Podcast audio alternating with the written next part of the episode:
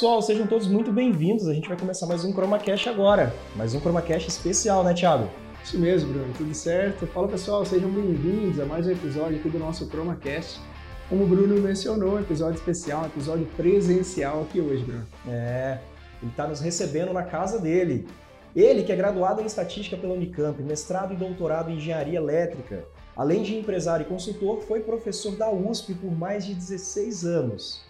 Possui sólida experiência na área de probabilidade e estatística, atuando principalmente nos temas de estatística industrial, fundamentos da teoria de probabilidade e cálculo estocástico.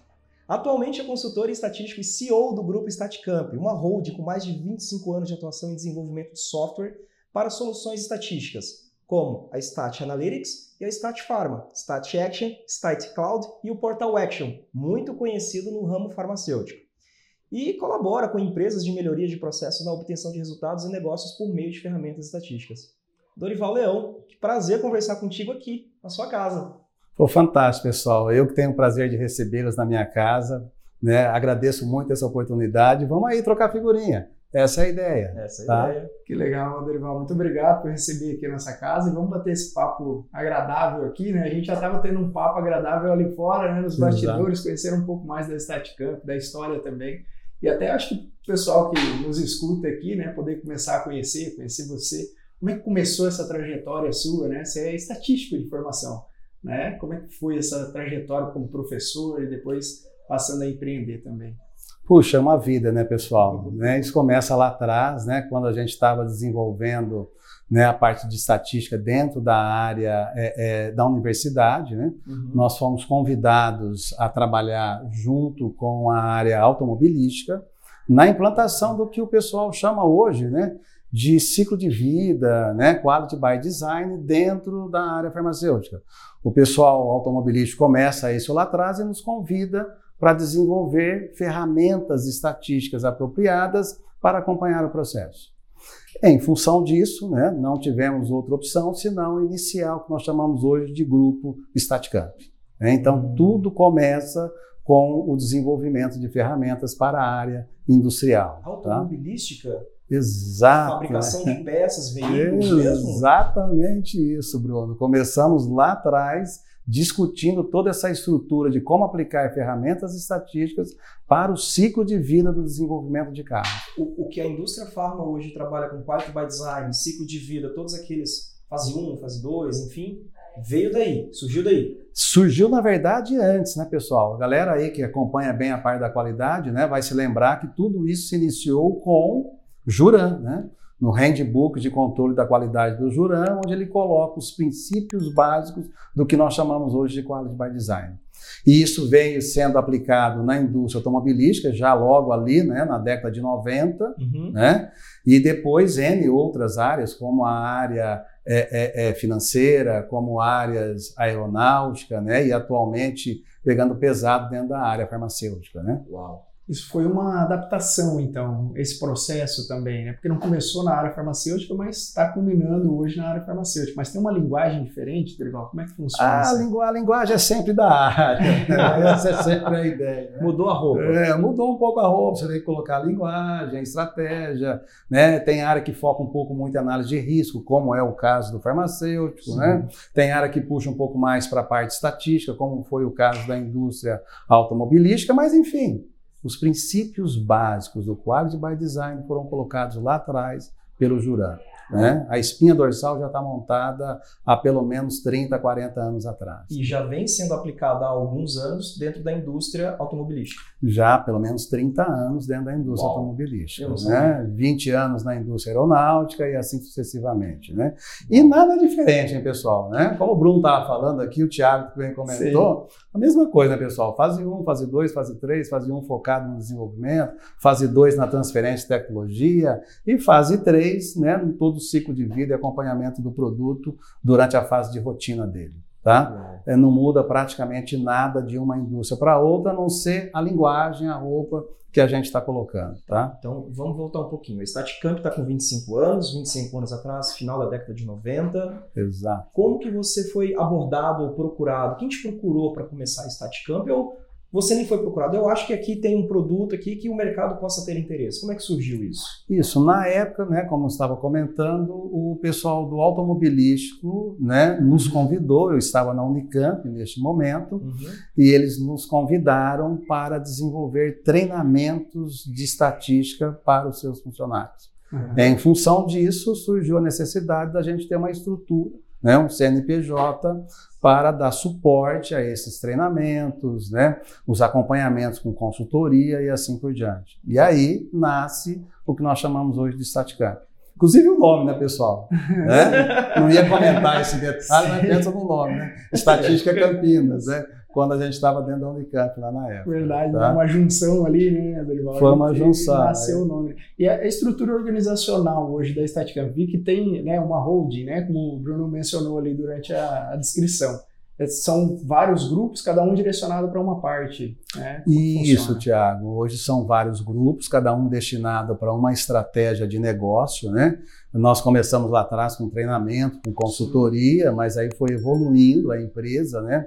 No sentido de, né, tivemos necessidade de desenvolver um software de estatística apropriado, Tá? Uhum. Então criou-se uma estrutura com uma empresa de software, tivemos necessidade de desenvolver toda uma parte de consultoria, toda uma parte de machine learning, né?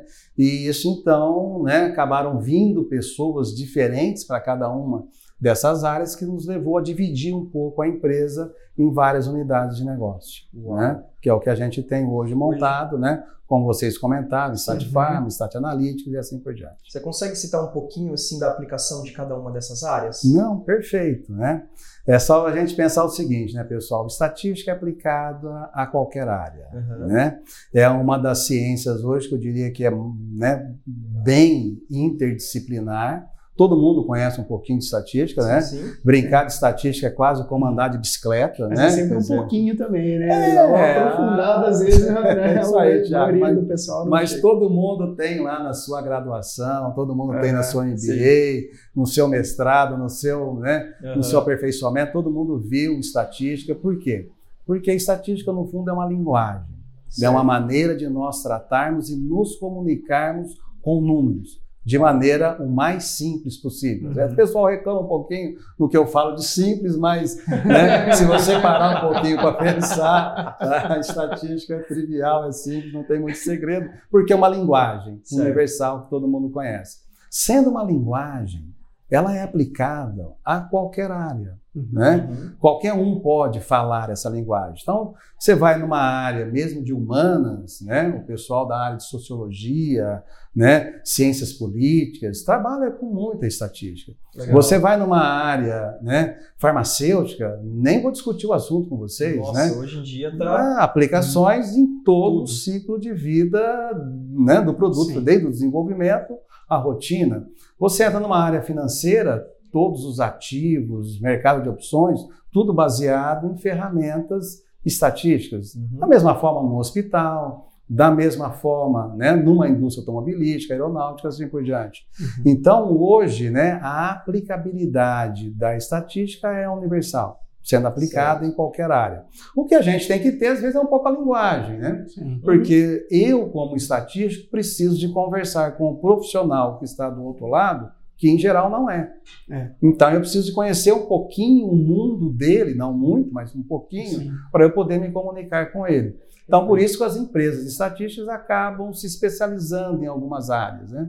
No nosso caso, a gente, no início do automobilístico, depois a gente migra para uma área né, aeronáutica, trabalhamos muito com a Embraer. Né?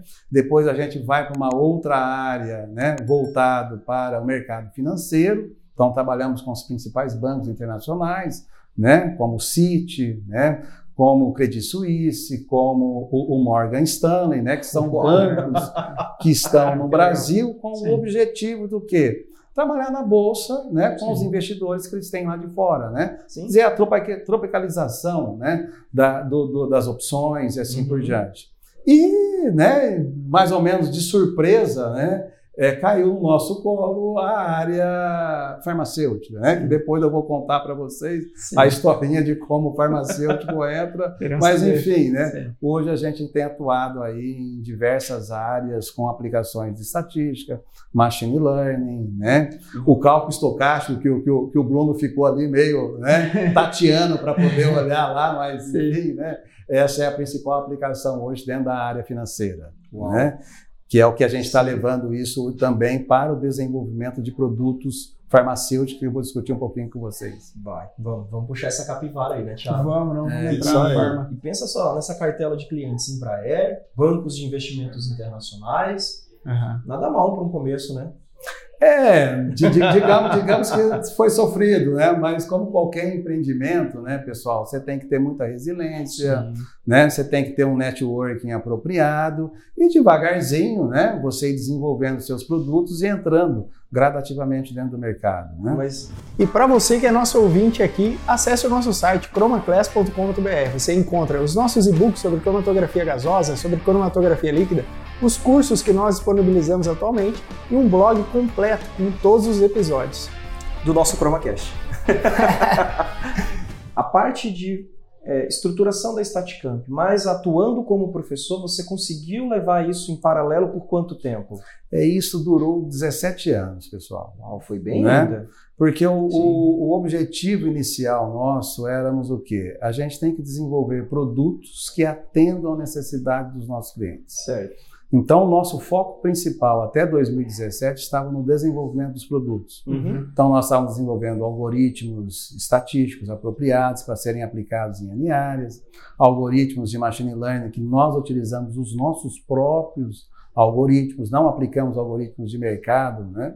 como os básicos, né? random forest, né? É, é, uhum. é, redes neurais tradicionais. Então, toda, todos os algoritmos que nós temos hoje foram desenvolvidos durante os 17 anos que eu estive dentro da Universidade de São Paulo, né? Uhum. Junto, obviamente, com meus alunos de mestrado, doutorado, iniciação científica, uhum. que hoje a maioria deles fazem parte, inclusive, da nossa empresa. Quer dizer, não conseguiram se desvencilhar de mim. Né? Estão aqui juntos. Né?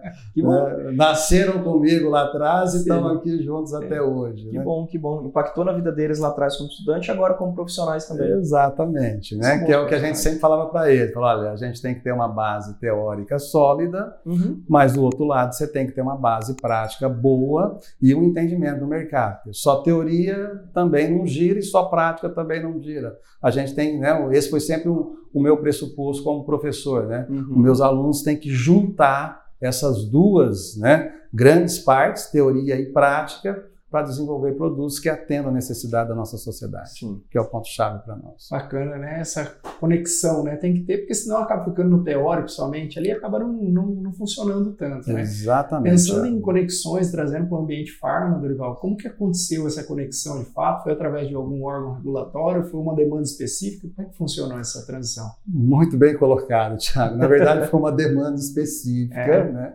Que começa. Uma grande amiga minha, Gisele Badawi, né, do Instituto Qualitec, na época ela trabalhava numa uma farmacêutica, Alex Star, e eles estavam num processo de desenvolver um método rápido para a liberação de produtos estéreis. Né?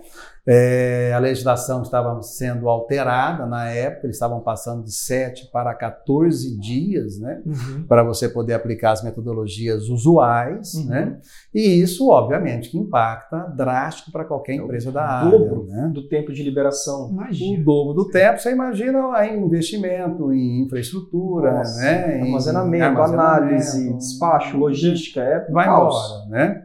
Então, a, a, Gisele, a pedido do dono da empresa na época, esteve no México e visualizou uma metodologia, na verdade, um equipamento que né, propiciasse essa liberação dias, horas, né, ao invés de 14 dias mínimo, né, porque 14 dias de incubação, depois mais análise e tal, ia para 17, 18 uhum. dias fáceis, né? Uhum. Então ela visualizou né? Eles trouxeram essa estratégia para o Brasil, porém nova, né, pessoal? Você sabe que, né, para a indústria farmacêutica é crítico. Você tem que conhecer bem a metodologia, na verdade, você está liberando produto estéreo, né, de alto risco.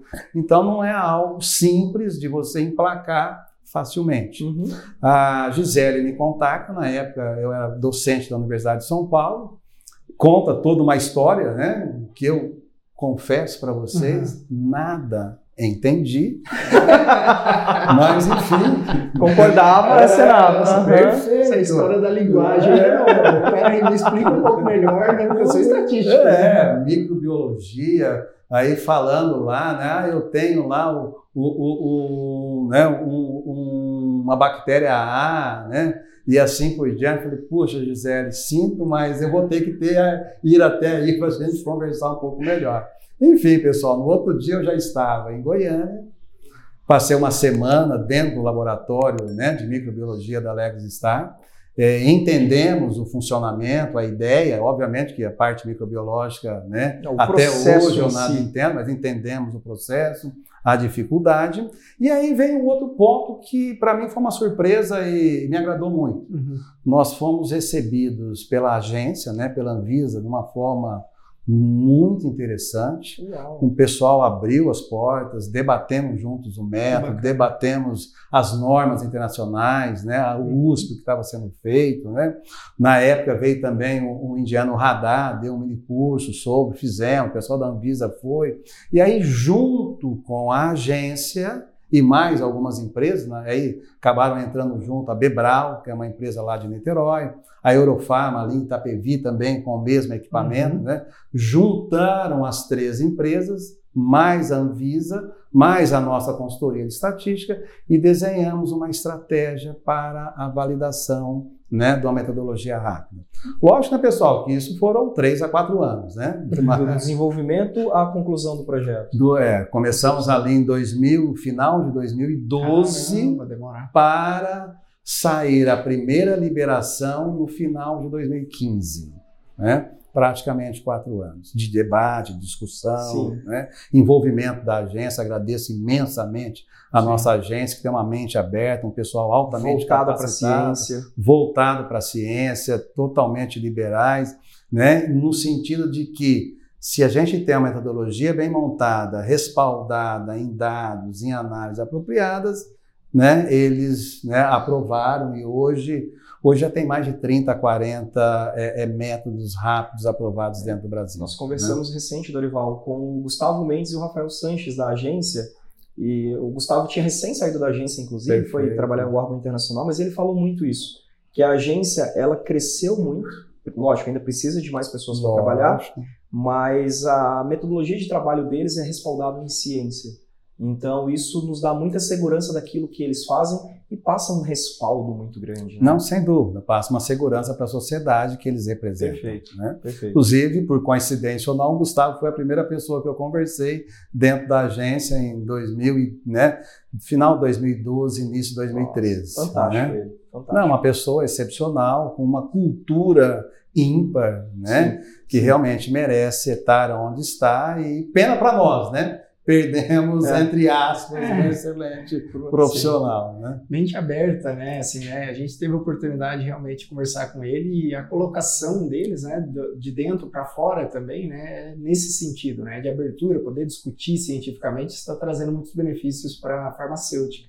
Até hoje vocês atuam é, junto com a Anvisa? Tem algum projeto junto ou não? Assim, em geral, faz? são mais debates e discussões que a gente faz, Thiago. Uhum. Né? Por exemplo, o próprio Rafael, a gente conversou bastante lá atrás, a parte uhum. da, da CP 129, depois a RDC ah, 166. A então, CP que né? veio a virar a RDC 166. Exatamente. Então, lá em 2013, 2014, né, nessa virada, a gente teve a oportunidade de fazer vários cursos dentro da Anvisa, né, com uhum. a equipe de estatísticos, o Marcelo, grande amigo meu, o Agildo, Renato, o Rafael, e assim por diante, né?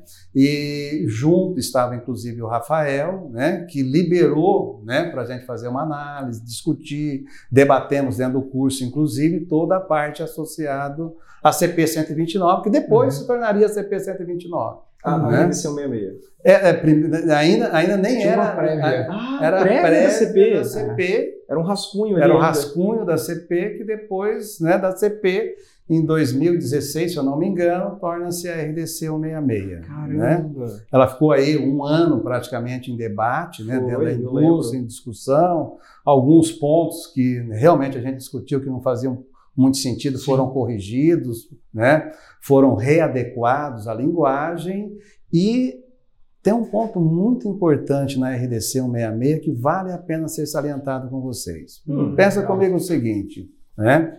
Quando saiu a RDC 166 em 2016, veio para cá, né, o Mr. Walfish da farmacopeia americana, né? Uhum. E eu, né, tivemos um debate bastante interessante com né, o Steven Walfish, e muito do que está na RDC 166 foi carregado para dentro da, da farmacopeia americana Caramba. a estratégia de análise de resíduos, a estratégia fundamental, pessoal, de se avaliar o intercepto, algo que Sim. não é comum Não. fora do país, Uhum. né?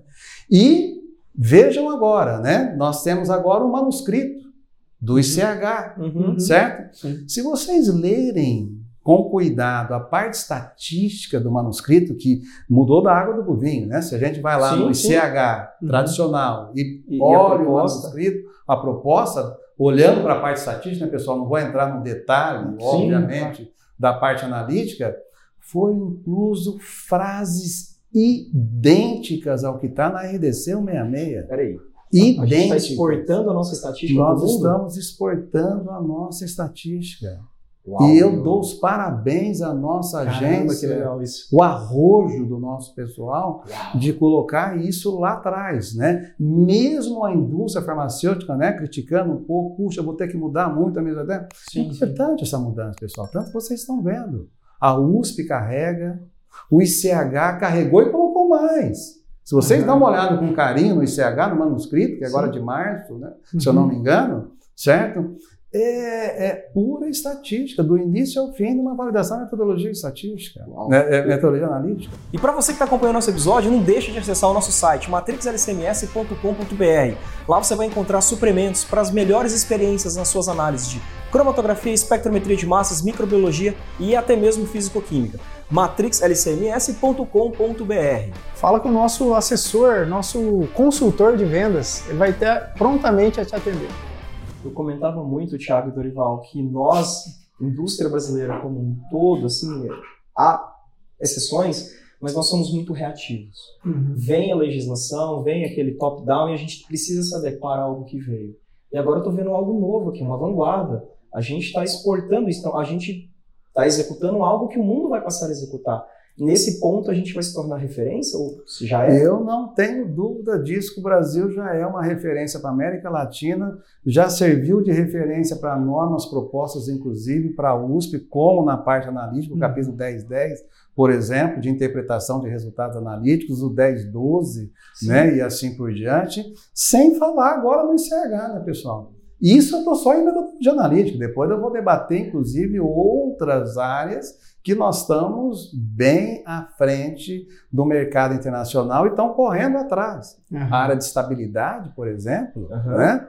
É, se a gente volta um pouquinho atrás, até 2019, 2018, a gente praticamente não usava estatística. Sim, é. certo? Eu ia comentar isso. Com a nova legislação, a RDC 318, né, o pessoal puxa o ICH, né, Uhum. o, o Q1E, tá certo? Sendo aplicado, e a indústria nacional, numa maneira excepcional, começa a se reestruturar para poder aplicar essas metodologias e vão além.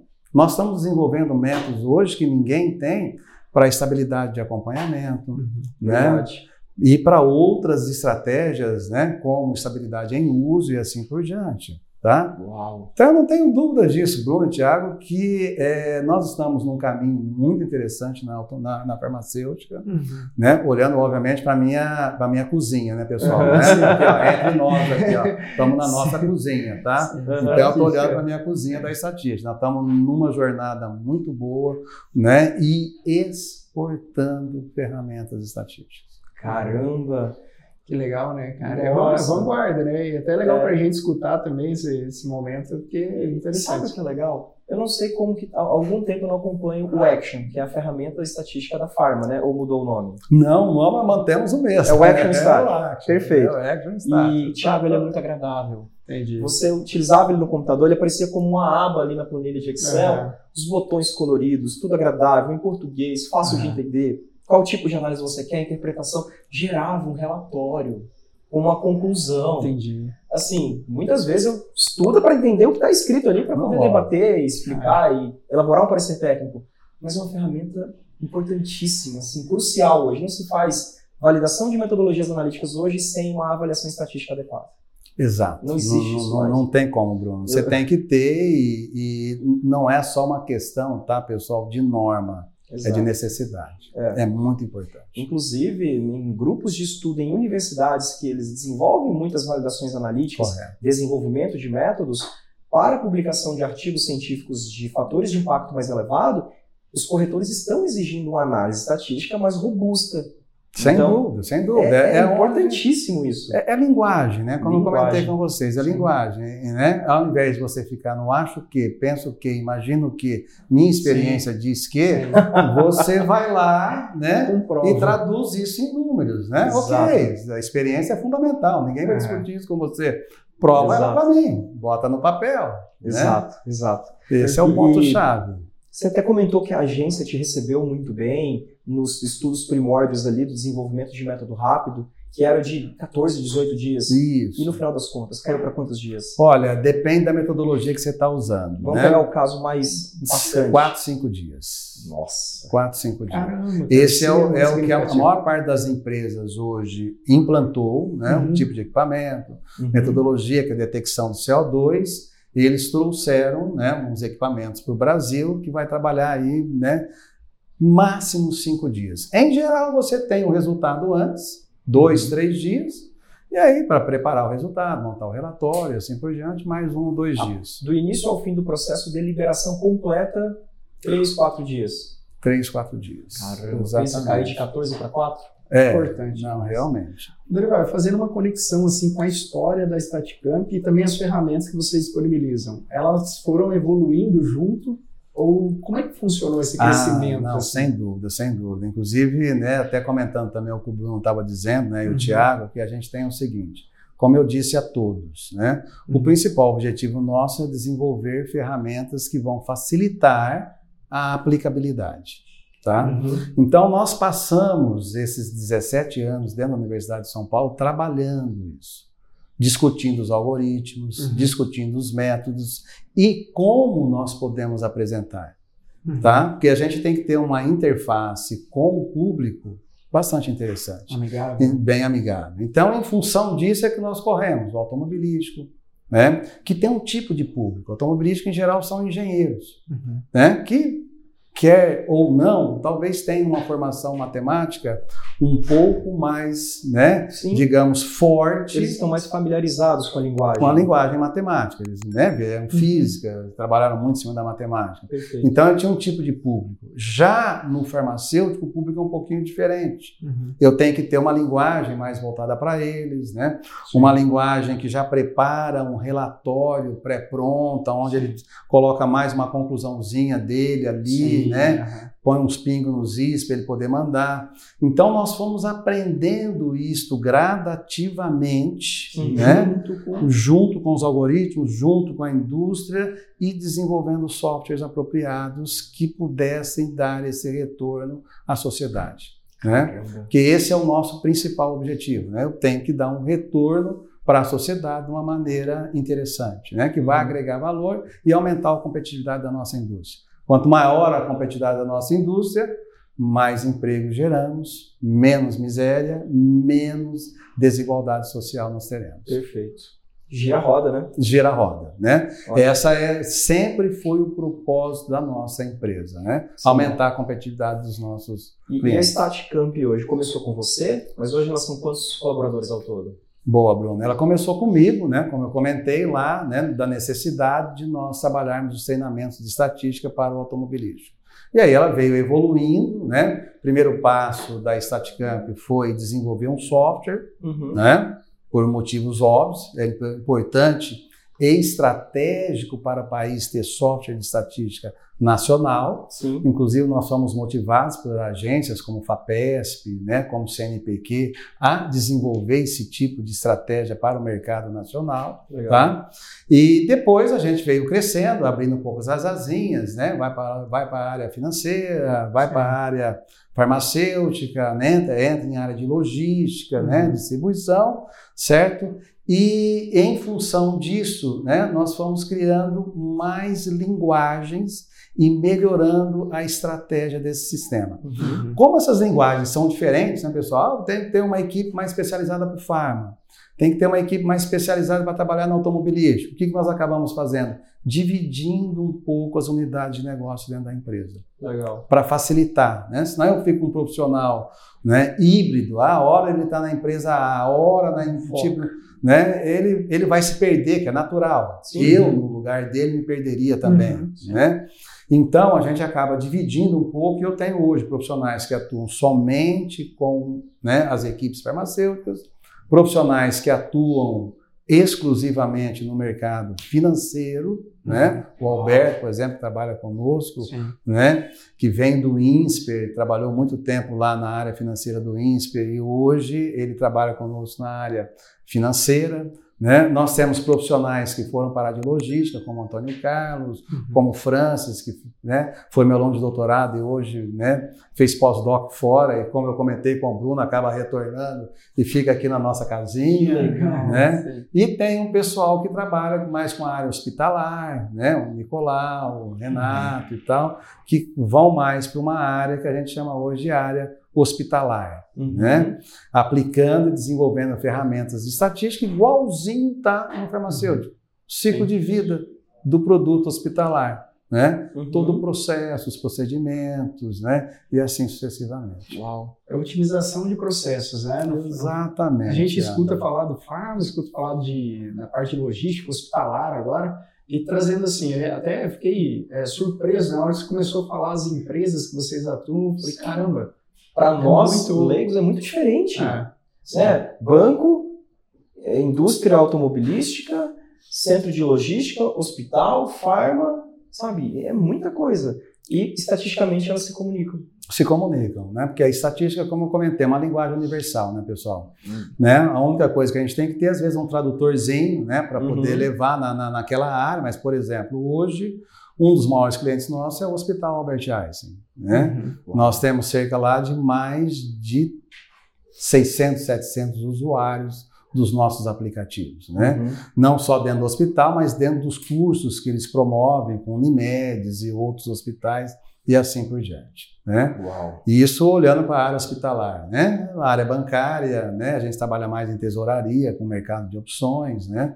Também trabalhamos na integração ali da, da, da Bovespa com a CETIP, né? Chegando na B3, né? A CETIP era o grande mercado de opções do Brasil, mas enfim, até para vocês perceberem que, né? Hoje o estatístico entra e atua praticamente em todas as áreas. Caramba. Eu estava discutindo isso com o Thiago há pouco, Dorival. É, os dados, às vezes, nós, eles, os números estão ali, mas nós não sabemos interpretá-los. Ou tirar a informação a qual nós precisamos para dar uma, uma tomada de decisão, uma elaboração de uma estratégia.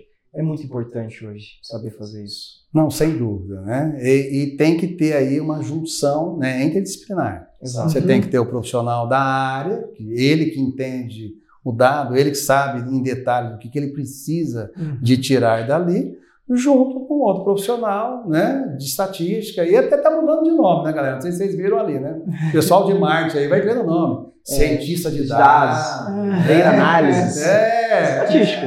Sim. Ó, Gourmetizou. Ó, vem cá, na cozinha isso. É tudo a mesma coisa. É a, marketing. base, a base é a mesma. A base é a mesma. É que, às vezes, é uma questão de perfil, né? Tem gente Sim. que vai um pouquinho mais para o lado computacional, né? Sim. Tem gente que migra um pouco mais para o lado de unidade de negócio, Exato. né? Mas, enfim, no fundo, é você ser o quê? Um analista de dados. Que você vai usar o seu toolkit, né? Uhum. Uhum. ferramentas estatísticas, ferramentas de negócio, né? Para você poder chegar em tomadas de decisão e conclusões apropriadas. Uau. É uma interface, na verdade, é. né? Lá para cada negócio. Né? E ele explicou, né? A parte de automobilística, o quarto by design, ciclo de vida, a parte hospitalar ali também com treinamentos, bancos, tesouraria, mercado de opções.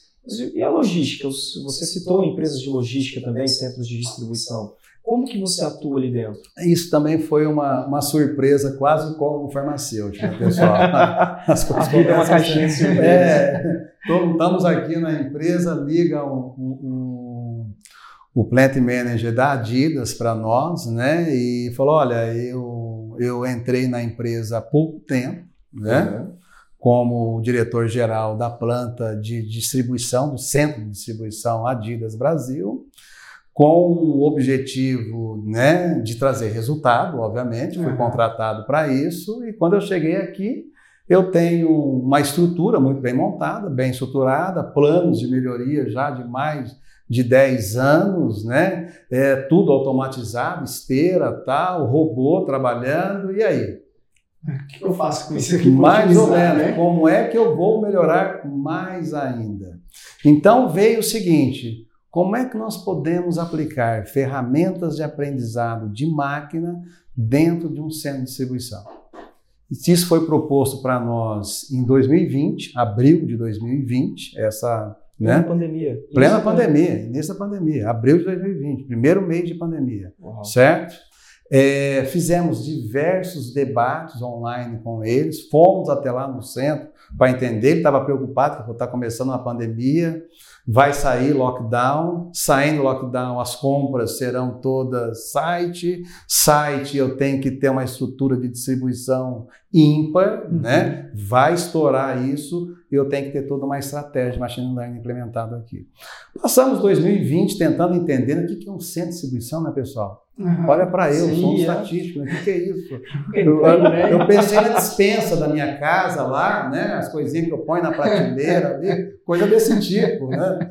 Ah, aqui eu ponho o produto A, aqui eu ponho o produto B. Né? Não, nada a ver, totalmente diferente. Um outro mundo, uma estrutura muito bem montada, bem pensada, diferentes áreas, buffer, né? o replenishment, aí vai, né? enfim.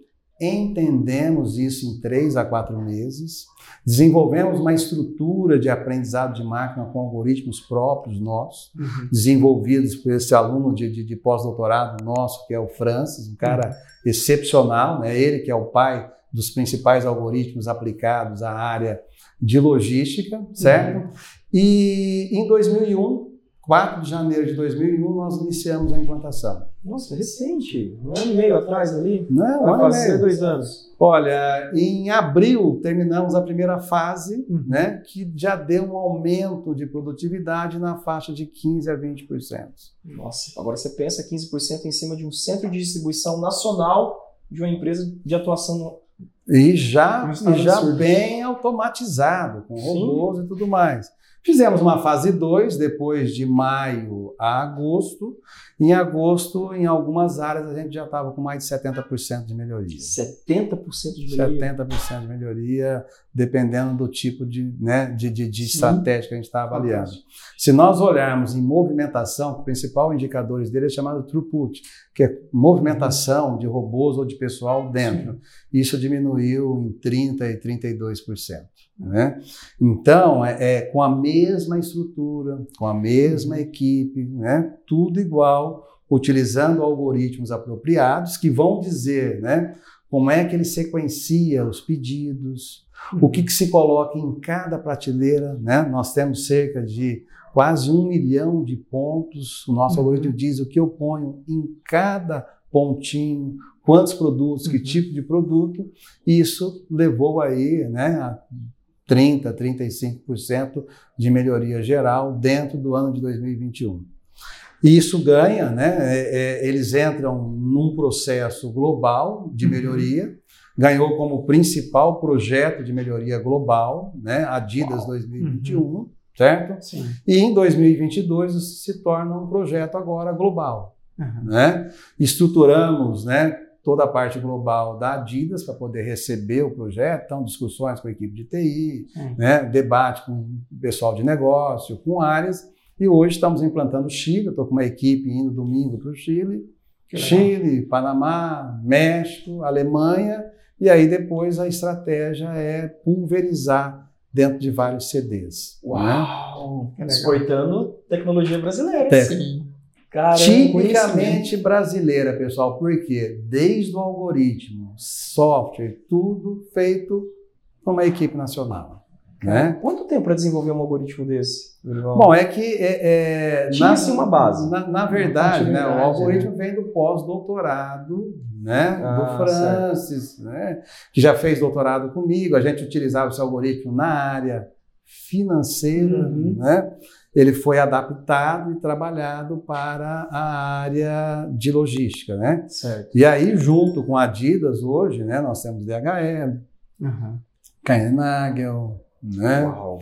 E aí, que, que, inclusive são empresas que atuam drasticamente dentro do mercado, inclusive farmacêutico, né? É, eu ia Sim, até é a comentar- logística, né? Exato, Na eu ia logística. comentar isso. Esse algoritmo pode ser aplicado também dentro de um, de um centro de distribuição farmacêutico ali? A DHL pretende levar para um centro de distribuição farmacêutico. Porque né? existem questões de temperatura, de estabilidade, Exatamente. vários Regulado, requisitos ali, né? regulatório. Também medicamentos que têm uma saída muito maior, uma produção muito maior, uma vazão muito maior. Exato, você tem que, você tem que dimensionar e adequar as posições né, no centro de maneira apropriada a essa logística que você vai ter.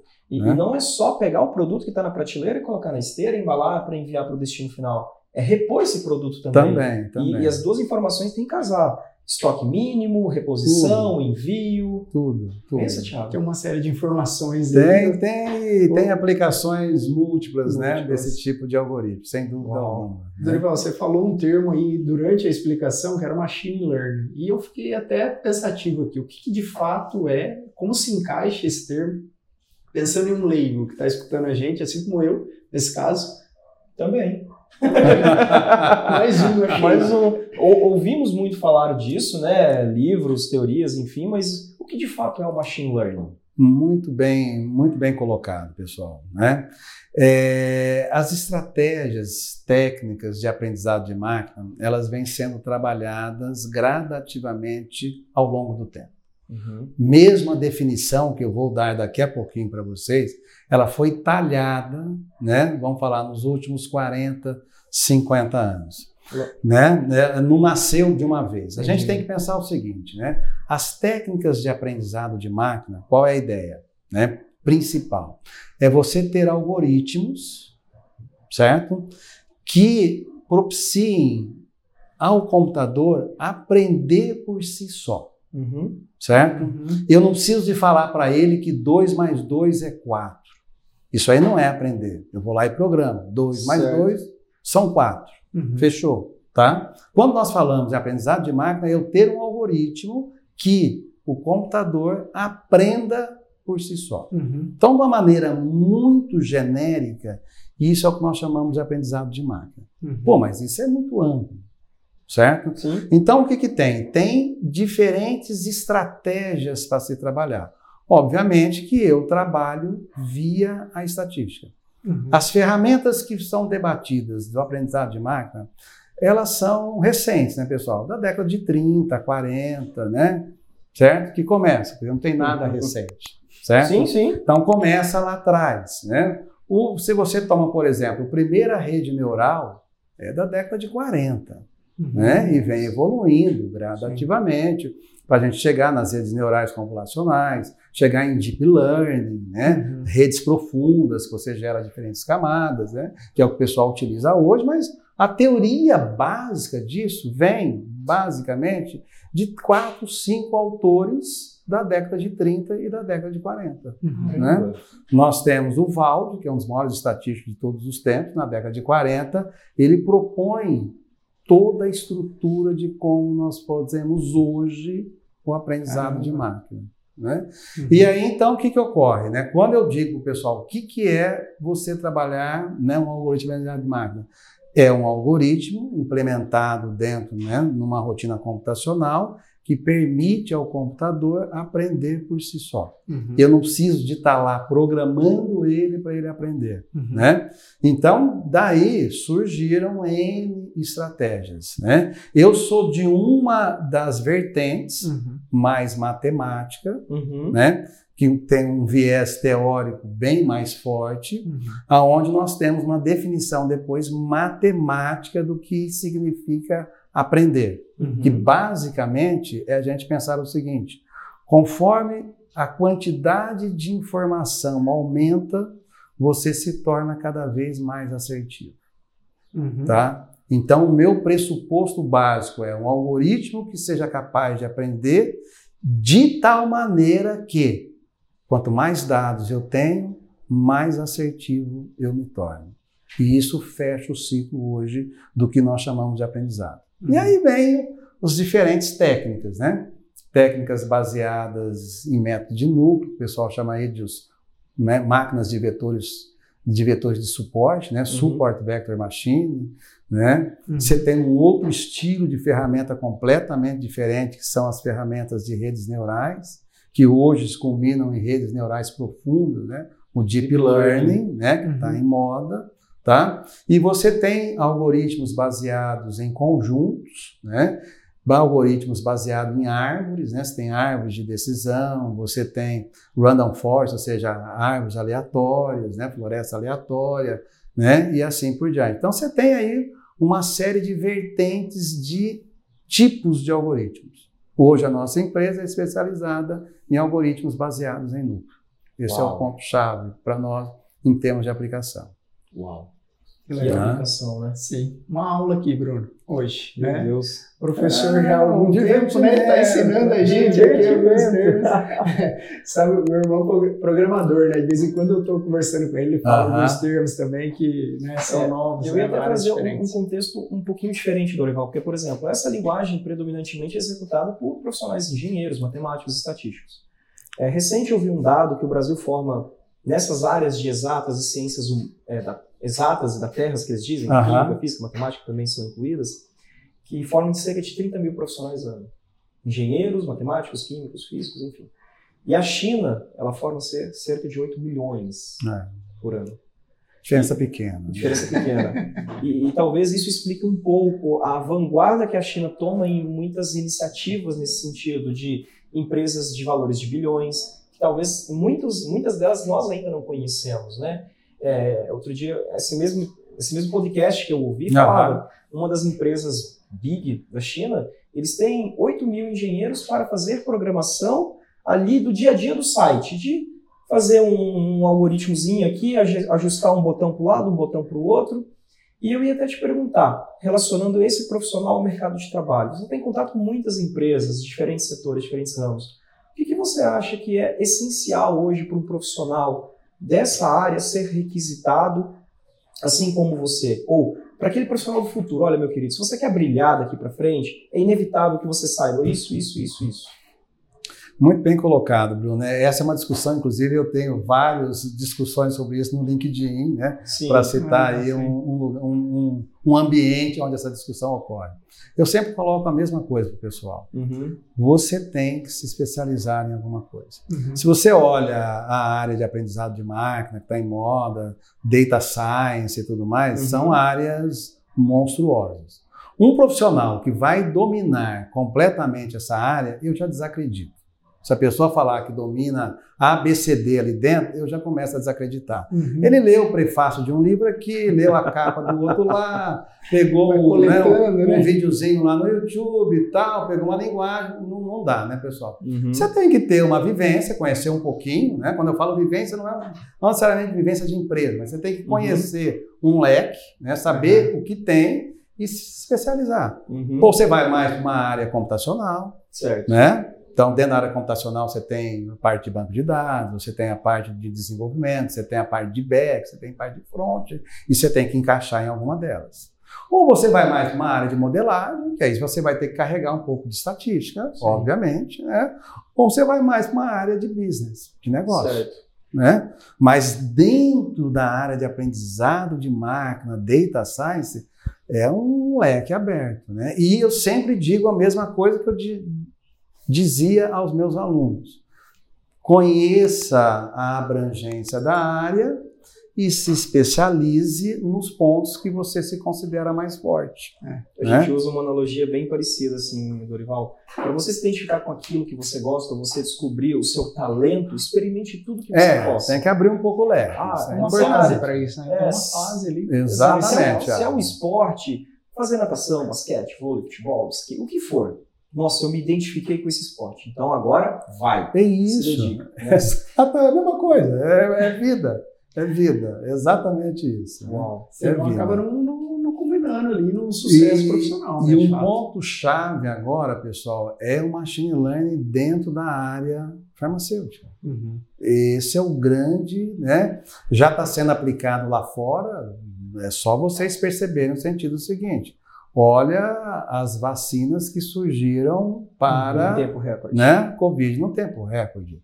Já está pronto, né, pessoal? Uhum. Só bastava extrair cê, os dados corretos. É, você não vai falar para mim que fizeram uhum. em três meses, né? Vocês são da área, vocês Sim. conhecem, uhum. certo? É todo um processo. Já estava pronto, né? E hoje o que está acontecendo, né? A, qual é a ideia? A ideia é traduzir medicamentos em algoritmos. Uhum. Esse é o ponto-chave. Uhum. Vou dar um exemplo para vocês, olha só. Né, que inclusive está sendo trabalhado no Brasil neste Legal. momento. Né?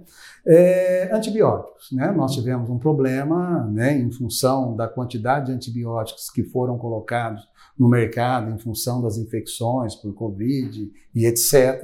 Né? E isso provocou uma certa crise, entre aspas, né? para mim uma crise uhum. boa, porque gera o desenvolvimento e, né, e, gera novas Sim. tecnologias, mas enfim, provocou uma crise de antibióticos global, né? E, obviamente, sentimos aqui no Brasil. Então, o que, que ocorre? Né? É, o pessoal está tomando alguns repositórios de bactérias, como o repositório que a Universidade de São Paulo tem, como o repositório da Embrapa, que é excepcional, também uhum. tem.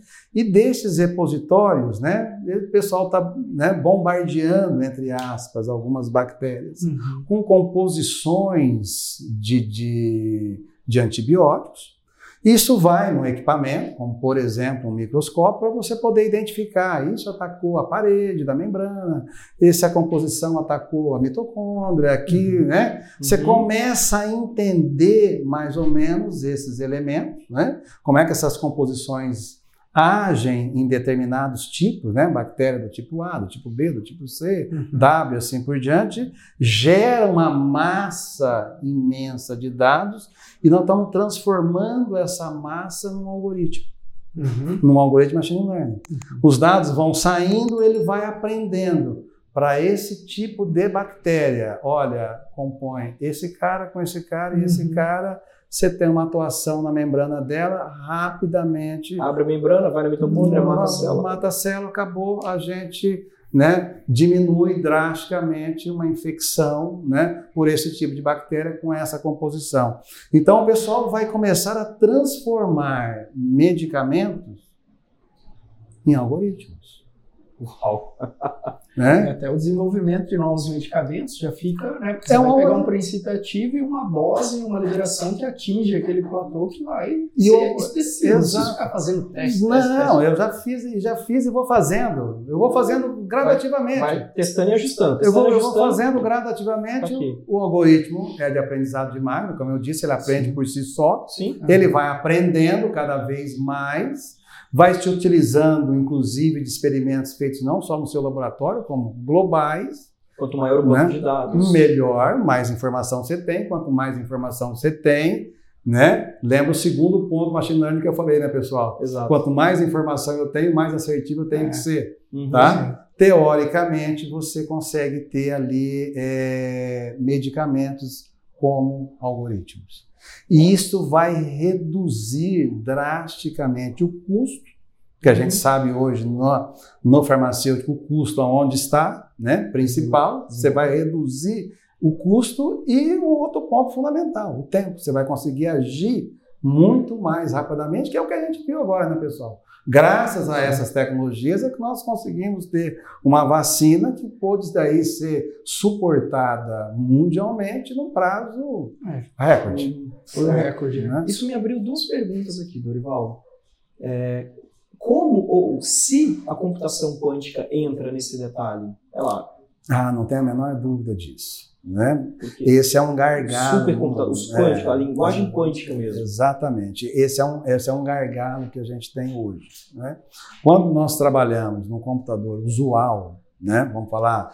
Trabalhar... é aquele que nós temos em casa, é, um notebook, esse que é isso aqui. Aí, que foi desenvolvido lá no século 20, né, na, uhum. na, na, primeira metade do século 20, a máquina de Turing, a máquina de Van Neumann uhum. e assim por diante, eles são computadores binários. Uhum. Né? Zero e um. Zero e um. Uhum. Quando nós vamos trabalhar agora no quântico, nós vamos introduzir mais elementos, não, não sou mais binário. Uhum. Né? Eu tenho sentido agora. Né? E aí, em função disso, nós vamos conseguir ter um armazenamento infinito Lógico, isso não é, pessoal, mas comparado com o que é hoje, certo. infinito de dados, nós vamos conseguir processar tudo isso de uma forma muito mais rápida, né?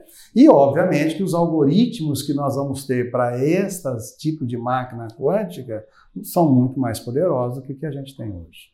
Porque hoje os supercomputadores que nós temos aqui, acho que inclusive em Campinas, de previsão do tempo, não me lembro se é o Tupan, se ele já foi substituído, ainda é computação binária. Sim. Ele sim, só sim, tem um sim, poder de processamento muito elevado pela estrutura, mas ainda não é a computação quântica. Não, não. Ainda, ainda estamos há alguns anos, né? Aí o pessoal diverge um pouquinho nessa quantidade de anos, mas a gente está em alguns anos de se conseguir usar numa escala apropriada um computador certo. quântico. Hoje no Brasil nós temos o Santos Dumont, que fica lá no LNCC em Petrópolis, que é um, um dos principais computadores do país, muito utilizado pelo pessoal de genética, Sim. parte de sequenciamento genético, da qual eu participei de vários, né? São uhum. feitos lá utilizando cadeias escondidas, né? O pessoal chama de Hidden Markov Chain, né? Uhum. Para se fazer o sequenciamento. O Santos Dumont foi um dos computadores principais para nós, sequenciamento do Zika, né, entre outros é, Eu lembro bem do né? Santos Dumont e do Tupã, acho que o Tupã é mais usado para previsão meteorológica, isso, né? O Tupã está mais meteorológica, né? O Santos Dumont usado pela Petrobras, boa Sim. parte do pré-sal, a estratégia toda que a gente tem para poder extrair o petróleo vem do Santos Dumont, mas enfim, né, pessoal, ele é o quê? Né? Eu posso falar mais do Santos Dumont do que do Tupã, porque eu Sim. convivi lá com eles, né? É, é um prédio de três andares de computadores interligados. De né? É, só para vocês terem uma ideia, ele gasta talvez mais energia elétrica do que uma cidade pequena, né? Uma cidade, vamos falar aí de 10, né, 5 a 10 mil habitantes, o Santos Dumont gasta bem mais energia do que ele.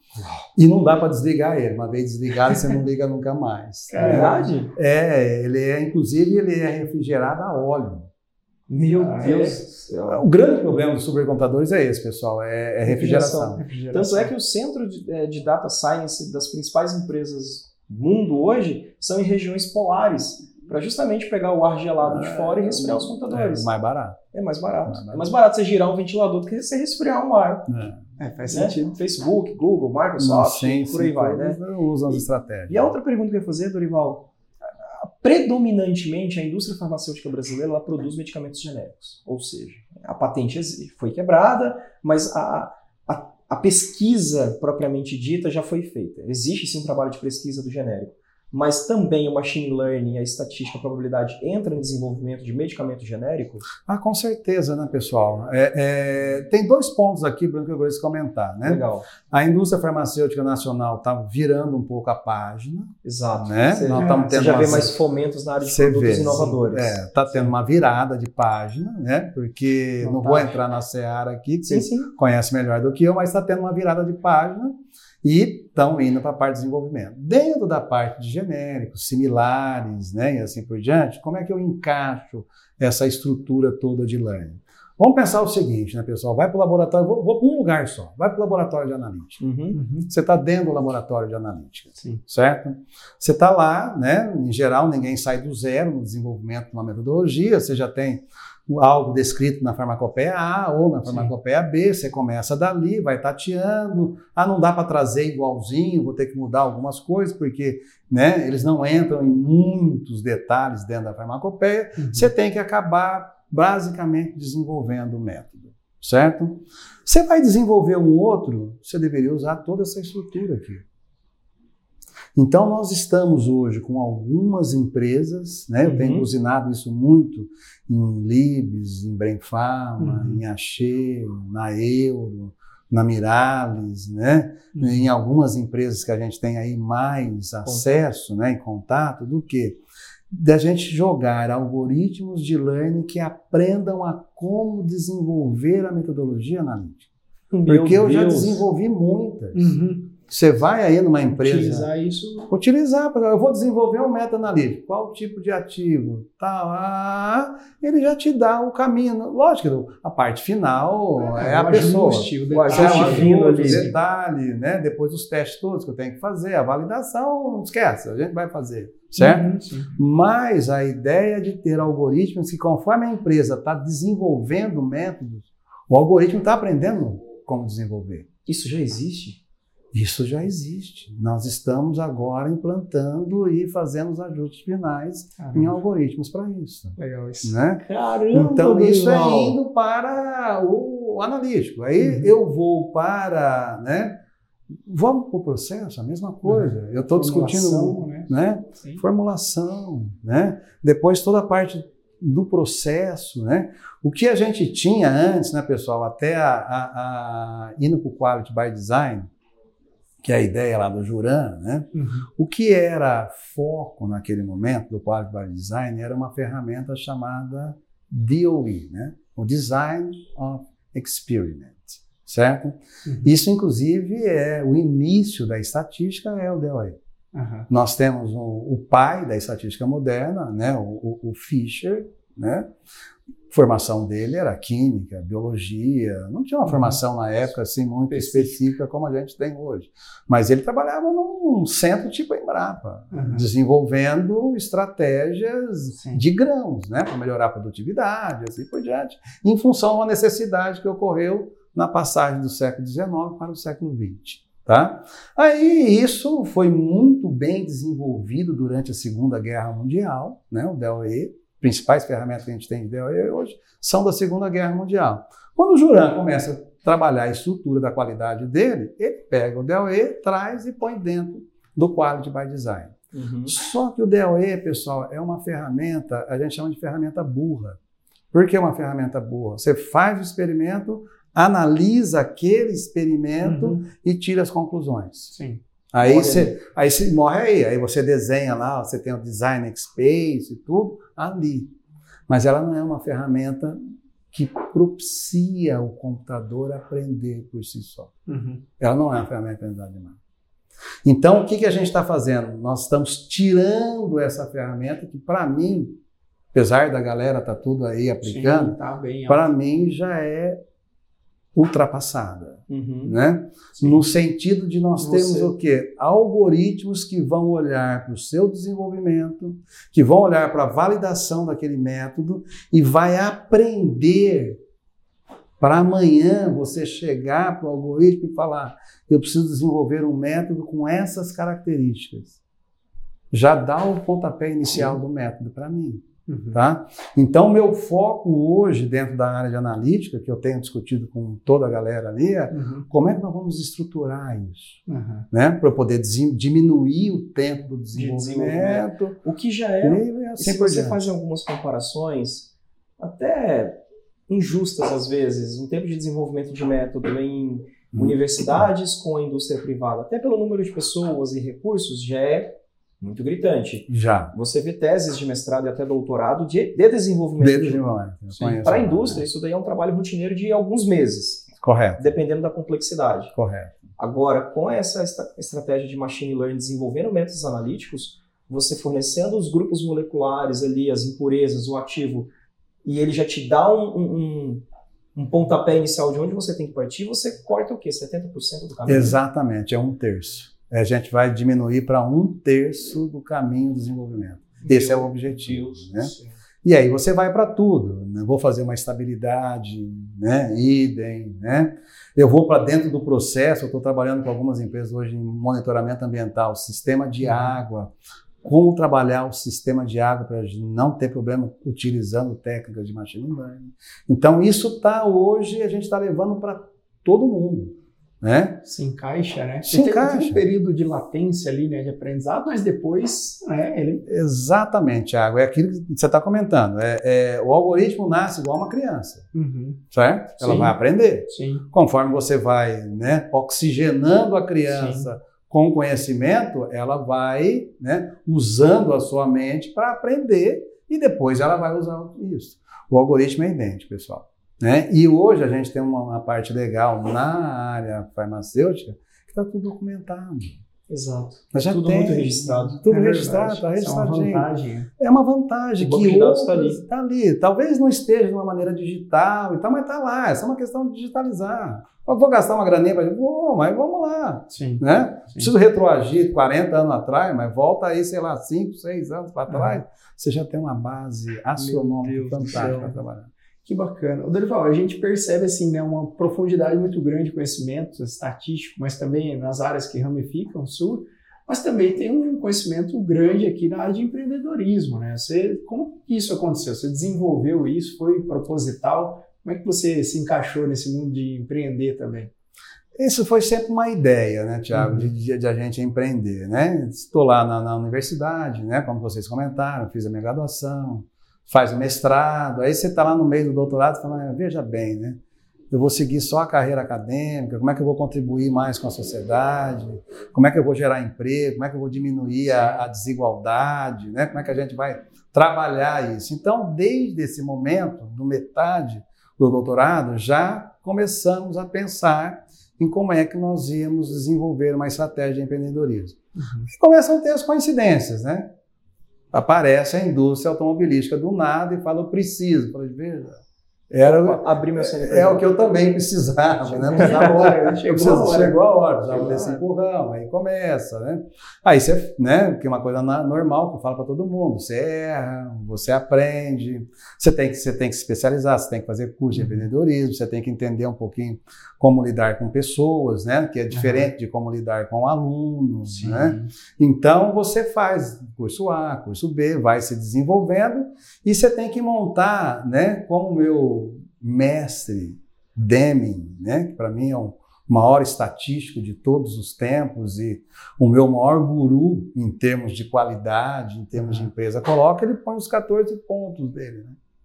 Constância de Uhum. propósito e tudo mais, e né, o foco no cliente, e a Uhum. gente acaba estabelecendo uma estratégia de empreendedorismo. Né? Um foco, Uhum. desde o início a gente trabalha com estatística voltada para o machine learning. Né? O foco no cliente, pensando num tripé. Né? Você, tem, você tem os vários clientes. Você tem um cliente final, né? Uhum. que eu tenho que entender a necessidade dele. Afinal de contas, ele é tudo para nós. Sim, né? exato. Você tem um cliente interno, que é o pessoal que trabalha conosco. Uhum. Né? É, é, eu considero todos os profissionais que trabalham conosco como, os nossos, como o meu cliente. Sim. E né, eu tenho que entender a vida pessoal deles todos, converso a vida pessoal com todo mundo. Né? Temos os botecos, toda semana tem boteco na Staticamp, né? que é uma coisa natural. Melhor momento para você poder debater. Espaço de descompressão, nada, vamos né? pro boteco. É, sim, não, é, é, tem, tem sexta-feira à tarde hoje, né? Sexta-feira à tarde. Inclusive, uma estratégia legal pra gente colocar na empresa. É, outras não, coisas, né? né? É, eu acho que é uma empresa de sucesso, um case de sucesso, né? O tempo do boteco é algo interessante. Não tem como não Eu ter, tenho né? Tem o boteco na sexta-feira à tarde interno e a gente já sai e continua Que legal. Meu, que Né? legal. Então eu, eu, eu, eu, eu conheço todos, converso com todos, saio da vida pessoal de todo mundo. Né? E tem o terceiro elemento de clientes que, que eu considero para mim é clientes, são toda a nossa rede de fornecedores. Você não Ah, trabalha sim. sozinho. Perfeito. Né? Você não faz nada sozinho. Perfeito. Então, a gente lida, que eu tenho também, tem fornecedores gigantescos, muito maiores do que a gente, mas eu vou lá, Uhum. converso, debato, tento entender o que, que eu estou fazendo, que eu poderia melhorar para Uhum, né, a nossa sim. comunicação e tudo mais. certo. Né? E Dorival, bom, você abriu o CNPJ, você já era professor, e o momento ali que você decidiu, acho que agora eu já dei a minha contribuição como professor, vou seguir a minha carreira de empreendedor. Foi fácil essa tomada de decisão? É complexa, né? A minha é complexa. Isso aí talvez tenha sido o momento mais difícil, O né? Aí dos últimos 20 anos meus, né? O que, que a gente tem? É, o empreendedorismo já era um objetivo desde o início, Perfeito. tá? Mas, é, por que seguir um tempo no acadêmico?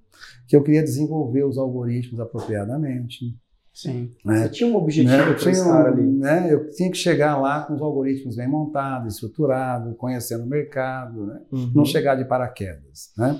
Então, esse era um ponto. Fomos para a universidade, né? prestei concurso público, entrei na Universidade de São Paulo, né? que para mim é, é- é uma família, uma universidade fantástica, uma galera excepcional, né? um ambiente ímpar, né? ímpar é, e propício para o desenvolvimento desses algoritmos. Tive a oportunidade de conhecer alunos excelentes, né? Pessoas que cresceram ali, né? a gente fala, chegava lá criança e saía de lá um pouco menos criança, né? Mas, né? você sabe que agora, você, você sabe agora que é, o, o teenager aí vai até os 30 anos. É. né? teenager. Expandiu, Gui, É, a expectativa de vida aumentou, a gente alarga Não, também a larga, faixa. larga, né? a faixa, Não exato. tem, não tem como pensar diferente. E aí, enfim, né, conheci muita gente, mas a ideia era ficar uns 6, 7 anos. Fiquei 17, né? Cara. Porque aí você tem um de mestrado, doutorado e tal, e chegou uma hora, o pessoal que estava na empresa falou, olha, você precisa vir para a empresa. Sim. A gente Né? precisa de você aqui. A gente precisa de você aqui, você está desenvolvendo os algoritmos lá, passa para a gente, a gente está aplicando, mas você tem que vir, né? Isso em 2014. Eu ainda Uhum. levei três anos, porque não é assim, bota a carta de demissão em cima da mesa. Todo um né? processo. Tem todo um processo, tem alunos, você Sim. tem projetos, é FAPESP e tal, mas enfim, chega um momento não tem como, né, Thiago, Bruno? É. E, Né? e, Dorival, o principal desafio que você já enfrentou na Staticamp, qual que foi? E como que você lidou com isso? Muito bem colocado, Bruno. É, é- é- o, o principal desafio nosso são as pessoas. Esse é o nosso É principal ponto-chave. desafio. É o ponto-chave. Legal. Né? E quando eu falo pessoas, é- eu não estou pensando só em interno. Uhum. É o tripé que eu comentei. Sim. Pessoas como clientes, pessoas como colaboradores internos e pessoas como fornecedores externos. Né? Entender a necessidade deles Uhum. e propiciar um ambiente apropriado sempre foi o nosso maior desafio. Uhum. E essa é hoje a nossa briga, é ambiente, Aham. né? Manter um ambiente agradável. Manter um ambiente, né? É, é- eu, eu gosto de um pouco além do agradável, Uhum. né? Ah, é- é- porque hoje nós vivemos o mundo do home office, Uhum. Ok. certo? Então, eu tinha N salas antes da pandemia, hoje eu tenho uma sala e tem profissionais que trabalham conosco que eu nunca vi pessoalmente, Caramba. né? Aham. E são vários. Então, eu tenho Uhum. profissionais que estavam trabalhando na Coreia, no Chile, no Peru, né? Uau. É, sem legal. falar Nordeste, né? Sim, aqui no Brasil Aqui no mesmo, Brasil em mesmo, diversas né? áreas. Em diversas áreas, né? Tem um menino, né, que trabalha conosco, o Maurício, que eu sempre gosto de falar nele. é- é- é- é- ele era acamado, né? E trabalha comigo há bastante Uhum. tempo, né? Eu ouvi ele algumas vezes, mas é, é, não tem como ele vir. Aham. Então, o nosso maior desafio é criar o quê? É criar um ambiente apropriado de trabalho, de tal forma que todo mundo possa, né, entender a necessidade da nossa empresa e colaborar com ela, ao mesmo tempo que você também tem a sua vida pessoal. Você não pode se esquecer disso. É, né? Afinal de contas, a gente, nós somos um só. Nós somos um só. Você, tem que ter, você, tem a sua família, né? Você tem o seu ambiente de amigos seu, que não tem nada a ver com o Uhum. ambiente da empresa, né? Então, uma coisa que a gente prega muito é esse ponto. E eu, por isso que eu gosto de conversar pessoalmente ou né, via Teams com todos para entender o momento que eles estão passando, o que está ocorrendo, para que eles possam, na medida do possível, entregar né, produtos competitivos para nós. Caramba. Influencia, né, no resultado, né, de cada pessoa. Né? Exato. Não tem como, tem que ser visto, né? Tem. Cada vez mais esse assunto pessoas está em alta. né? É, gente- é, mesmo que você tenha lá algoritmos, A, algoritmo W, algoritmo não sei o quê, quem fez o algoritmo? Sim. pessoas. É, até o ponto que você comentou do seu tripé, né?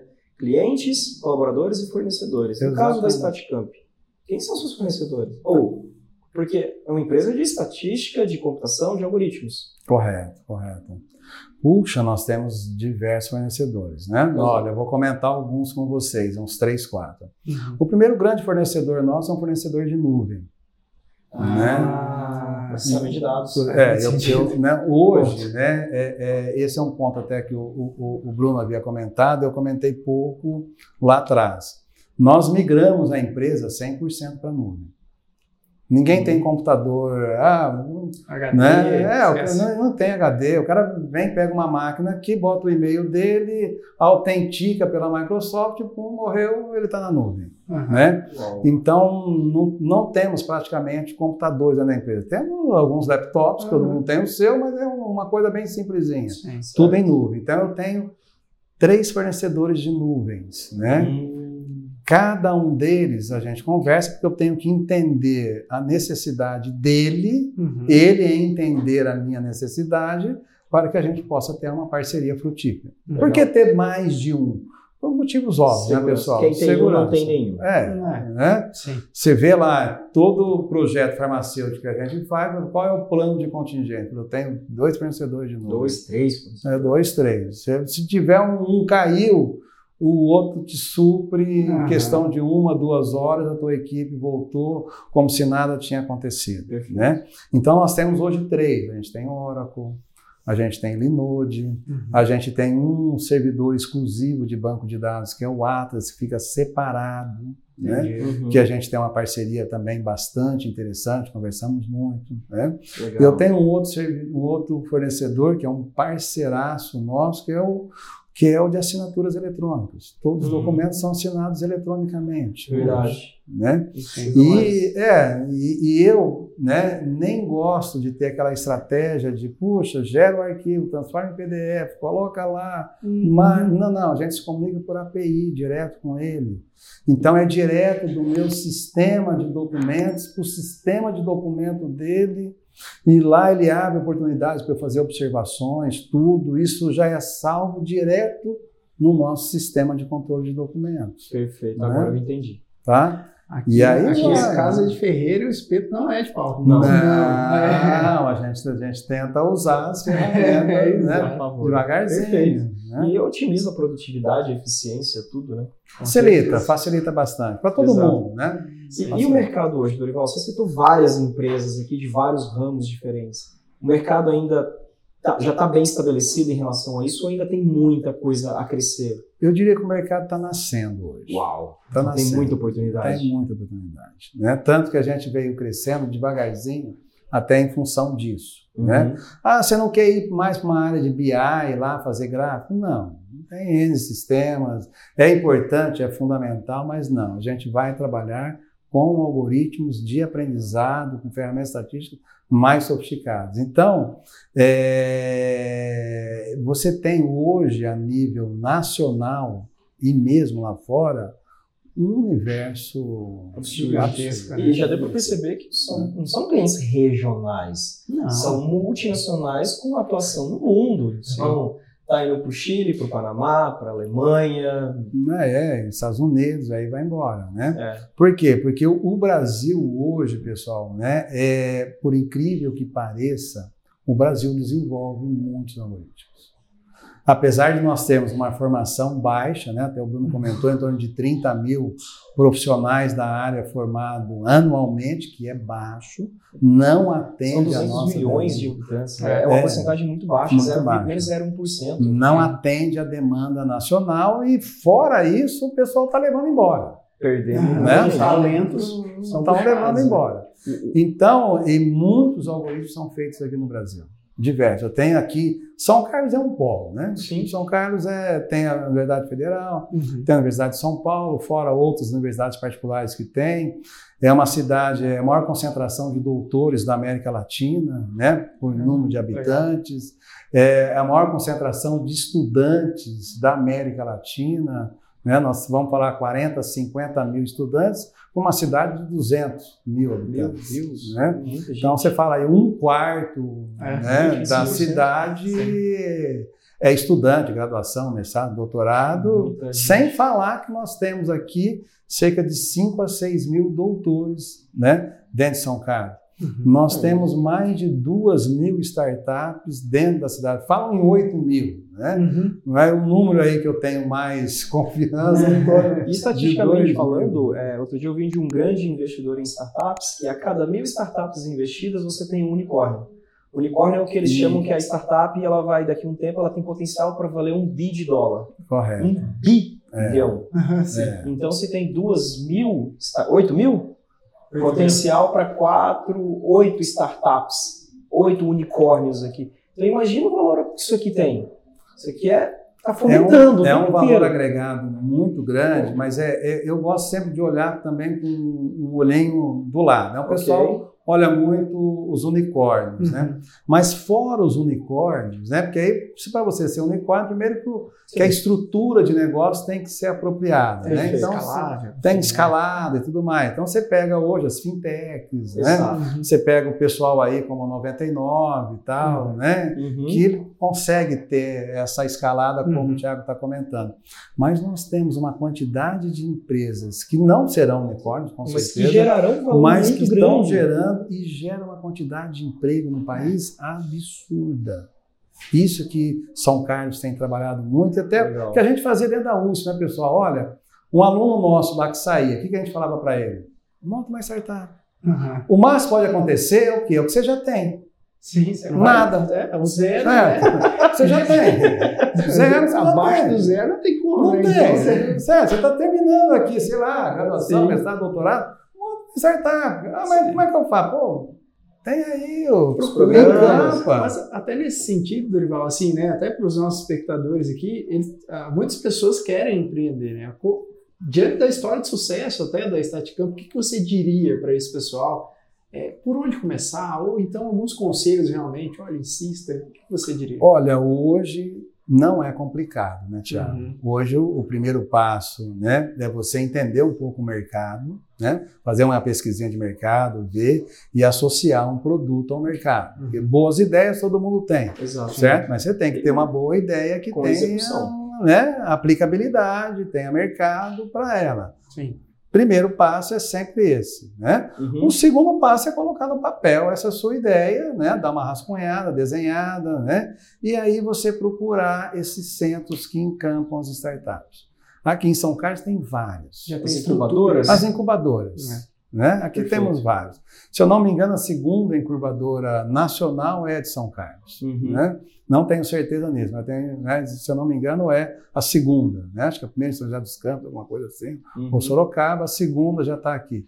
E hoje a gente tem milhares né, de empresas incubadas. Além no país. disso, tem investidores voltados para startups. Aí lá dentro da incubadora é, É um mar. mundo, né? Aí é um mundo para você, né? Eu vou dizer o seguinte: é, é, nós temos uma incubadora, a primeira de São Carlos, que eu acho que é essa segunda.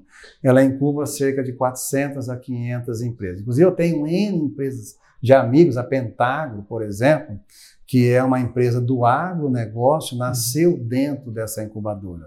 A Omnis, que é uma empresa né, também de um amigo nosso, que trabalha a parte de qualidade, como Lean, Manufacturing, nasceu dentro de uma incubadora. Né? E tem milhares delas que estão aí, não, não se tornarão unicórnio, mas Mas que gerarão ger- valor. gerarão valor, de emprego e tudo O mais. unicórnio né? é só para é um, não uma métrica, mas é um exemplo muito É. grande que é um ambiente propício para crescimento Não, de sem, sem, sem, sem dúvida Né? alguma. Então, o ponto-chave é esse. Aí depois, olha, FAPESP, Uhum. projeto PIP, Uhum. projeto de incentivo a pequenas empresas. Ó, vou falar uma coisa séria para vocês, pessoal. Sim. Todo ano sobra dinheiro. Tem dinheiro ficando na mesa. Não tem projeto. Caramba. Não tem projeto. Quando eu estava lá na FAPESP, 2013, 2014, sobrava. Agora eu não estou diretamente envolvido, mas eu creio que está do mesmo jeito. Uhum. Não tem projeto. Inclusive, para facilitar a alocação de projetos, agora, na minha época, era em prazos específicos. Agora você Uhum. põe um projeto a hora que você quiser. Uhum. É fluxo contínuo. Né? Para estimular. você- é, e até vou citar um projeto que eu achei fantástico da, de uma empresa aqui de Ribeirão, né, é, com tecnologia de mel, né? Eles desenvolveram pele artificial Uhum. de mel, né? Fizeram curativo de mel, Uhum. né? Inclusive uma empresa que todo mundo conhece que faz lá o, né, Um spray. o sprayzinho de mel, Entendi. tá? É, com o dinheiro de projeto PIP. E o dinheiro de projeto PIP, pessoal, é extremamente interessante porque primeiro que não vai ficar um investidor na sua orelha gritando. Sim. Exato. E segundo que você não tem que devolver nada. É um investimento mesmo para É estimular. incentivo. É incentivo, pequena- né? O único detalhe é ser uma pequena empresa. Uau. E, e, Dorival, a gente gosta muito de uma frase, eu e o Thiago, que é mais ou menos assim: sozinho a gente até vai mais, mais rápido, mas juntos nós vamos mais longe. E como que você avalia a importância do network das pessoas na, na- no, no crescimento do seu negócio? Nossa, como eu comentei até É agora, pessoal, as pessoas é, é tudo, não né? tem como. Não tem como, né? Olha lá, olha, eu caí na área farmacêutica em função da Gisele, em Sim. função da Valéria, Uhum. né? É, pessoas que estavam ali para desenvolver o método. Eu fui na área automobilística porque o Fernando Idem, que é hoje diretor da Magnete Marelli, o principal cara da Marelli, foi lá e convidou a gente para né, para desenvolver uma estrutura pessoas é tudo. Né? 100 pessoas, essa frase é muito boa. Eu Né? gosto muito. Sozinho, né? nada. Sozinho você fica lá, brinca, você pode fazer um joguinho, alguma coisa, né? Nem tomar sozinho é legal. Né? Até para tomar uma birita você tem que ter os amigos. É dar aquele dilema, É, liberdade ou solidão, né? É, você tem que estar lá. Por isso que o lockdown para nós foi terrível. Sim, é verdade. Foi um sofrimento, né? A falta dessa reunião aqui, né? Sim. É, é- não é fácil, realmente. E nesse processo todo, Derival, assim, é, com certeza teve alguns pontos ali de dificuldade, mas o que, que definitivamente não te contaram de todo esse processo que você falou, cara, isso aqui pra mim Isso aqui é não estava no meu script. Não estava no meu script. Realmente, pessoal, várias coisas não me contaram. Né? Mas um ponto-chave que nunca me contaram era controlar as contas. Ah, certo. No final do dia, É, é, a, a empresa, no final do dia, no final do mês, todo mundo tem que receber, sim. né? as contas todas têm que estar em ordem. Né? Então, essa parte financeira sempre foi um calcanhar de Aquiles para mim. Eu tenho, né, é, é, é, eu tenho muito contato com pessoas, Aham. vamos fazer algoritmo, vamos discutir, sim. ligo para o cliente A, ligo para o cliente B, eu fico o dia inteiro em reunião com os Uhum. clientes. A parte financeira é fundamental. Uhum. Você tem que ter todas as contas na ponta do lápis. Você tem que ter um planejamento para quatro, cinco, seis, um ano. E a gente não Né? tem a cultura e nem o ensinamento disso na base. né? Exatamente. Esse é um problema. É um ambiente- é um ambiente- aprendizado contínuo. ambiente até hostil em Hostil. alguns momentos, essa É, questão é, chato. não regulatória, de, de, de finanças. De ali. finanças. Então, mas é, É fundamental. crucial, é. crucial. É. Sem uma, sem, sem mata o negócio. Sem uma saúde financeira, nada vai seguir à frente. Perfeito. Né? E, Dorival, conta pra mim aqui, que qualidade que você mais admira no profissional? O medo de não errar. Ah, legal. Esse é o ponto-chave. E eu sempre dizia isso para meus alunos: olha só, se você fizer o que eu estou mandando você fazer, já era. Você não é mais meu aluno. Mesma coisa que eu falo para meus profissionais: se você fizer como eu faço, está errado. Você tem que olhar o que eu faço, identificar os erros e melhorar. né? E jamais tenha medo de errar, certo? Eu tinha uma frase de uma empresa que eu não gostava, né? Tem várias frases que eu não Sim. gosto. Tem uma frase do Philip Crosby, Uhum. que é o pai do zero defeito. Ele falava: faça certo, a coisa certa da primeira vez e sempre. Impossível. Né? Eu faço errado a primeira vez, Uhum. faço errado a segunda vez. A terceira vez já está mais ou menos. Já tô calibrado. A quarta vez eu estou tranquilo. Ah. Né? Então, o ponto-chave que eu falo sempre para meus. para todo mundo, né? Todos os profissionais que trabalham conosco, desde a época de aluno, a época que nós temos agora, ela não tenha medo de errar. Todo mundo erra, tá? Agora, né? Aprenda, né? É. Com os erros e transforme os erros e as suas quedas, né? Em melhoria na sua competitividade, sua competência ao longo do tempo. Legal. E se a gente pensar o contrário, Dorival, qual tipo de pessoa não daria certo, assim, se encaixaria no seu esquema de trabalho? Há pessoas que não valorizam as pessoas. Esse foi sempre um ponto que a gente debateu aqui dentro. Uhum. Né? Então eu cheguei a ter alunos que queriam trabalhar sozinhos. Não, coloca o problema para mim, quando eu resolver eu volto para falar com você. A gente trabalha em grupo, a gente É. trabalha em equipe. Eu não tenho nada contra esse tipo de profissional. Mas um profissional que não está engajado a trabalhar em conjunto, que não está engajado a participar de um boteco com toda a Sim. galera, Uhum. né? Faz Você não precisa né? beber Não, cerveja, é- bebe uma água, mas Toma um vamos. suco, água, toma o que você quiser. Cada um é Sim. cada um. Exato. Não vamos nem discutir o assunto. Mas para nós, uma pessoa que não saiba lidar com pessoas Uhum. é um profissional que não se encaixaria hoje dentro da nossa empresa. Que dia que é o dia de boteco? É hoje. Ah, Tem um voo já já. assim, Se eu não chegar em casa, o negócio vai cantar. E Dorival, que pergunta que você sempre costuma fazer nos seus processos seletivos para angariar alguém aqui para a equipe? Olha, é, são várias questões né, que a gente faz. Eu, eu não gosto de fazer questões de forma técnica, porque eu acho que a técnica é. Eu já olhei o currículo, já sei o que a pessoa, os cursos W que a pessoa fez, né? Eu já tenho uma ideia da formação dessa pessoa, já tenho uma ideia da parte técnica dela, né? Perfeito. Mas eu vejo, né, perguntas que a gente sempre faz, a primeira é como é que ela se encaixaria dentro do nosso time? Como é que ela se vê contribuindo, né, de um ponto de vista de pessoa dentro do time nosso, Pô, que do legal. Staticamp, né? Uhum. O que, que você vai trazer de novidade como pessoa? Qual a parte técnica eu sei que você vai trazer, Aham. tá? Então, não é isso que eu estou perguntando, mas o que, que você vai trazer, né? Uhum. O que, que você viu lá fora que é importante, né? Que, que trazer em termos de relacionamento, em termos de opinião, né? Então tem, tem o, o meu profissional de marketing, não, nós vamos montar um, um- tipo um, um jornalzinho interno que eu achei fantástico, uma ideia excepcional. Né? legal. A outra menina que veio para cá, a, a, a T, né? Não, nós vamos, nós vamos colocar uma estratégia de, de, de, de línguas, onde eu possa, né? Nós vamos fazer reuniões em inglês para todo mundo participar. Caramba. e quebrar, né? é, e começar a quebrar, porque às vezes você tem que participar de uma reunião em inglês, vai de cara. Não, mas vamos fazer reuniões em inglês entre nós, né? Todo mundo fala em português para né, para o pessoal ir quebrando um Sim. pouco o- o- a dificuldade. Uau, né? legal.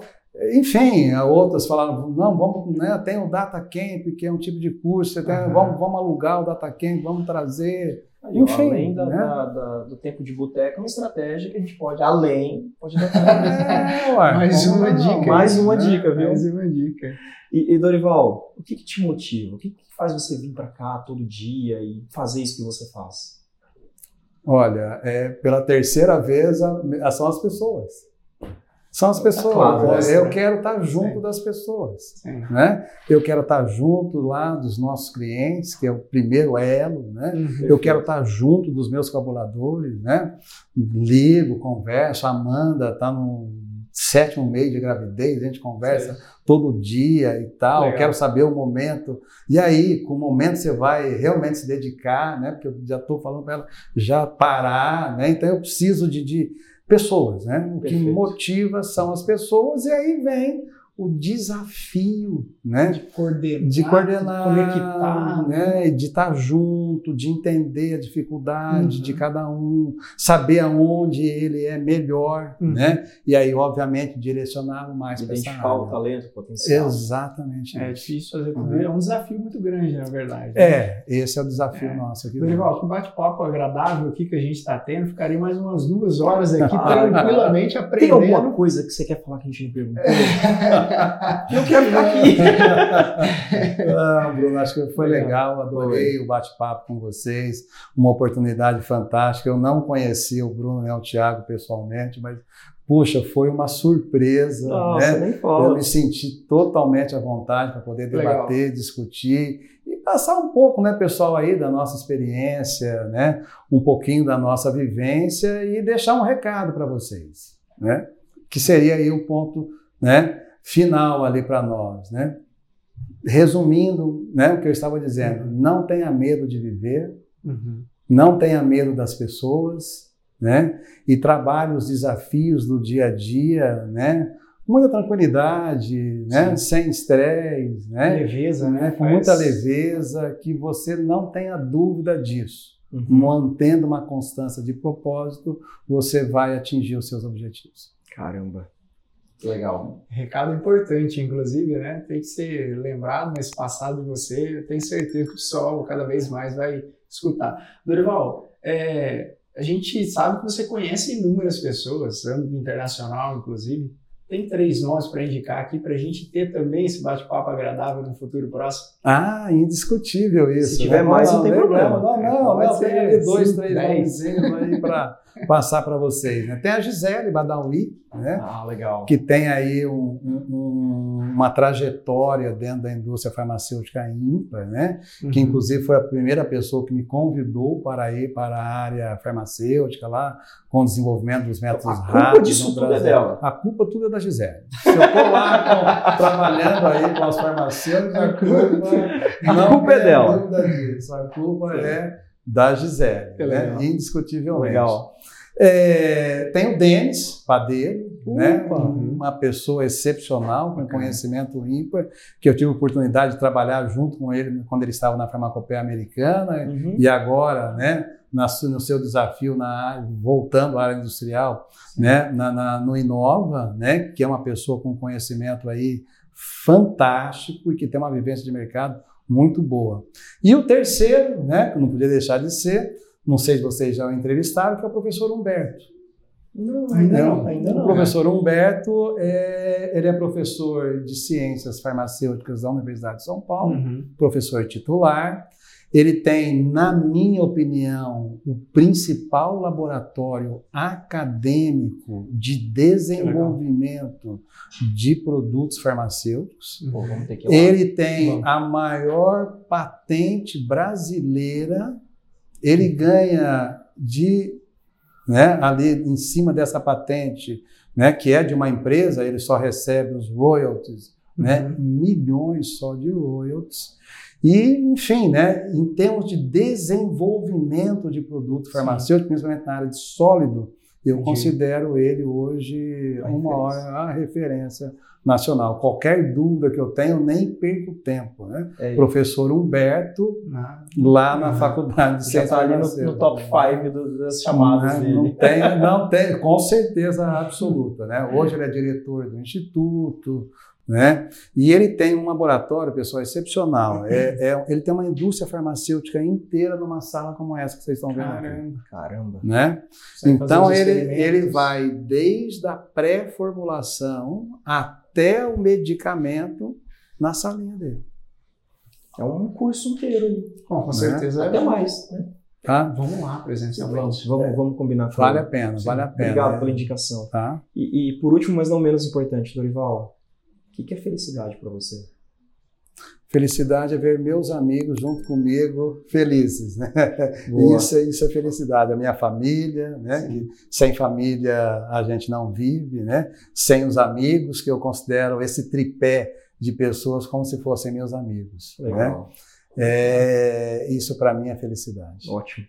E quer deixar o seu contato aqui pro pessoal? Então, o Staticamp está passando aqui na TV, tem o site. Como é que eles fazem para entrar em contato com você? Olha, pessoal, tem o site, né, da Staticamp, lá tem toda uma estrutura de contato conosco, telefone, uhum. WhatsApp, né? Perfeito. Tem o nosso e-mail lá e, enfim, né? Entra em contato a hora que vocês quiserem, sem nenhum compromisso. Vamos bater um papo, vamos discutir estatística, vamos entender a sua necessidade, que esse é o principal objetivo da nossa empresa. Legal. Dorival, queria te agradecer então por receber a gente aqui na sua casa e ter esse bate-papo aqui de quase duas horas. Não sei se você percebeu, mas foi extenso, mas foi muito agradável. Eu, particularmente, assim, muito contente. Não te conhecia pessoalmente, mas assim, quero voltar aqui para a gente conversar mais um ah, pouquinho. Ah, vai ser um prazer tê-los novamente. Para mim tinha sido 15 minutos. Aí começa a falar e vai embora. Né? Mas foi realmente legal, né? bem descontraído. E né, tanto o Tiago quanto o Bruno, de uma maneira extremamente inteligente, conduziram esse bate-papo. Obrigado, obrigado pela receptividade aqui. Satisfação imensa de conhecer pessoalmente também, Dorival. E com certeza a gente vai ter é, coisas boas aí pelo futuro. É isso Bacana. aí. Pessoal, a gente vai ficando por aqui então. Esse foi mais um ChromaCast com Dorival Leão, o atual CEO da Staticamp e o fundador. Se você perdeu algum detalhe aqui do que a gente conversou, machine learning, indústria, automotiva, quality by design, estatística, volta aqui e assiste de novo, beleza? E já sabe, né? A gente se vê. Tchau, tchau! Tchau, tchau!